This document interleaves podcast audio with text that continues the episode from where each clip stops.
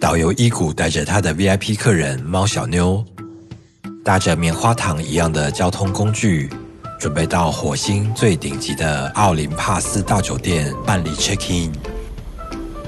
经过了笔直的快速道路，现在正准备穿过著名的奥林帕斯山隧道。好，现在你可以看到远处的这一座山，这是火星最高的奥林帕斯山。等一下，穿过山下的隧道，就会到我们住的饭店喽。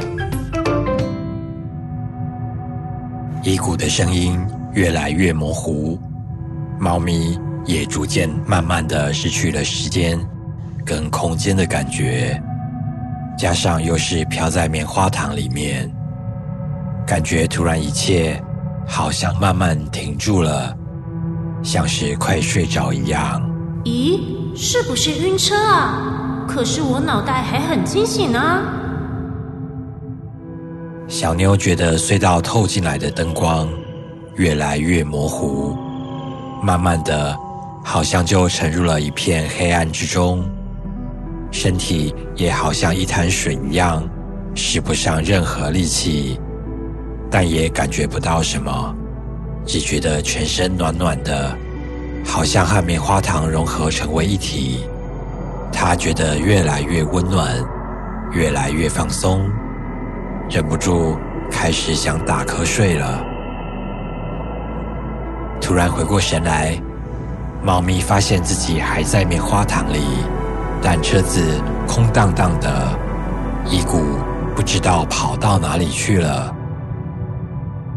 不知道哪边传来一阵声音，小牛听完之后不禁大惊失色。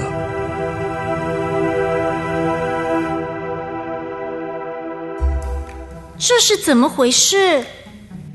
你好，欢迎来到我们的维度。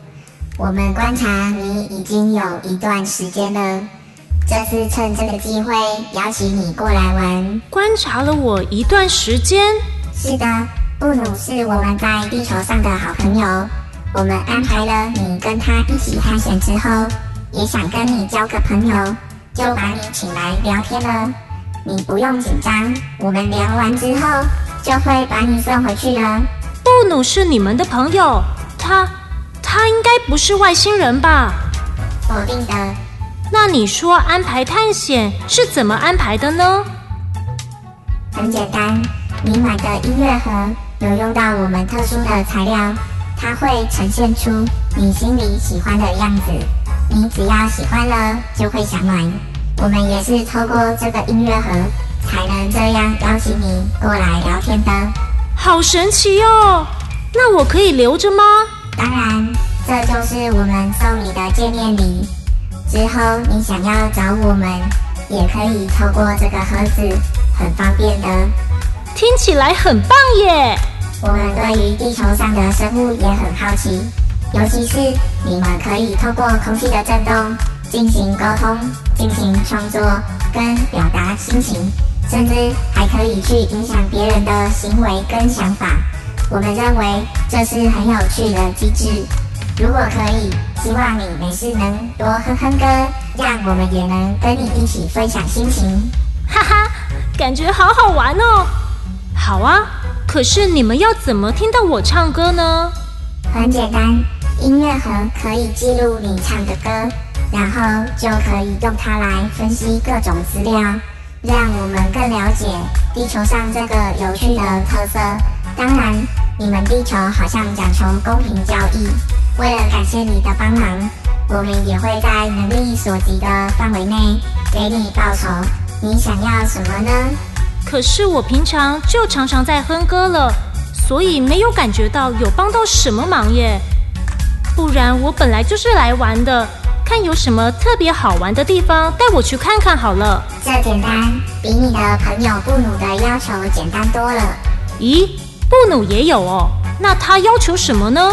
他要求他想要的时候，手中就会出现一包肉泥。我们是不太懂这个东西有什么用，但也不是很难办到的事情。可以这样？布努也太会了！看你激动成这样。我们相信布鲁应该会很满意这个报酬的。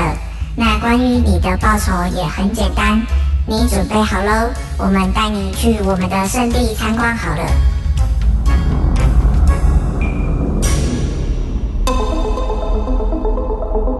小妞只感觉到光线突然暗了下来，不知道过了多久，远处又突然露出了一点白光。一个球状的光体从最边边的地平线快速的升起，好像按了加速键的日出一样。没过多久，便扫过了猫咪的头顶，往后面飞过去。接着，就像太阳下山一样，从远远的地方快速消失，四周又恢复了一片黑暗。在几次的日出日落之后，接着四周慢慢浮起了数不完的光点，好像身边围着一大群萤火虫一样。光点在黑暗中慢慢的飘荡，感觉就像是去水族馆的时候看到无数飘在水中的荧光水母。当小妞。正沉浸在这个奇幻美景的时候，突然，这些光点的亮度提升了好几倍，刺眼到眼睛都张不开了。等回过神来的时候，小妞发现自己飘在星光点点的太空当中，但不远的地方有个紫色的漩涡，仔细看才发现。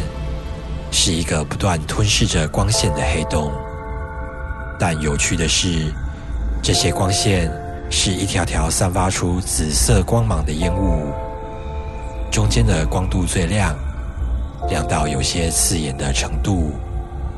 越往光线的两端，亮度越暗，最后和旁边的黑暗混为一体。这是我们以前居住的地方，曾经。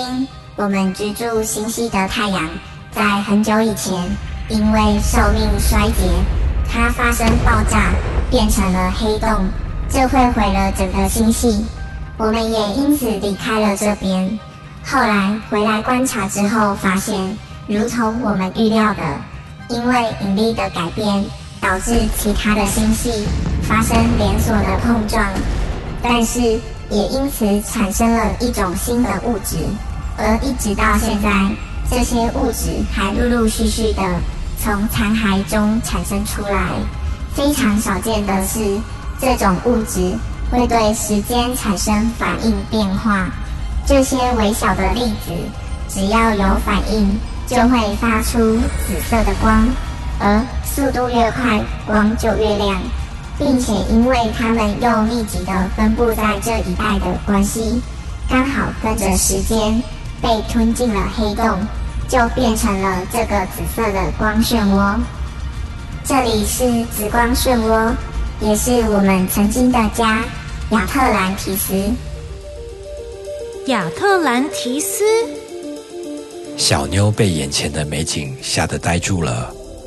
听过讲解之后，那些像水流一般的光线，的确仔细看。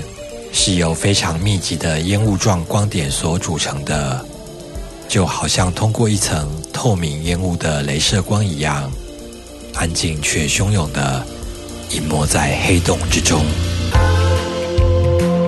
没想到，谜一般的外星人，竟然是传说中的亚特兰提斯人，这究竟是怎么回事呢？愉快的太空旅游，没想到。竟然会遇到消失的古文明。下一集《猫小妞的奇幻旅程太空篇》即将进入结尾，让我们一起探索亚特兰提斯消失的秘密。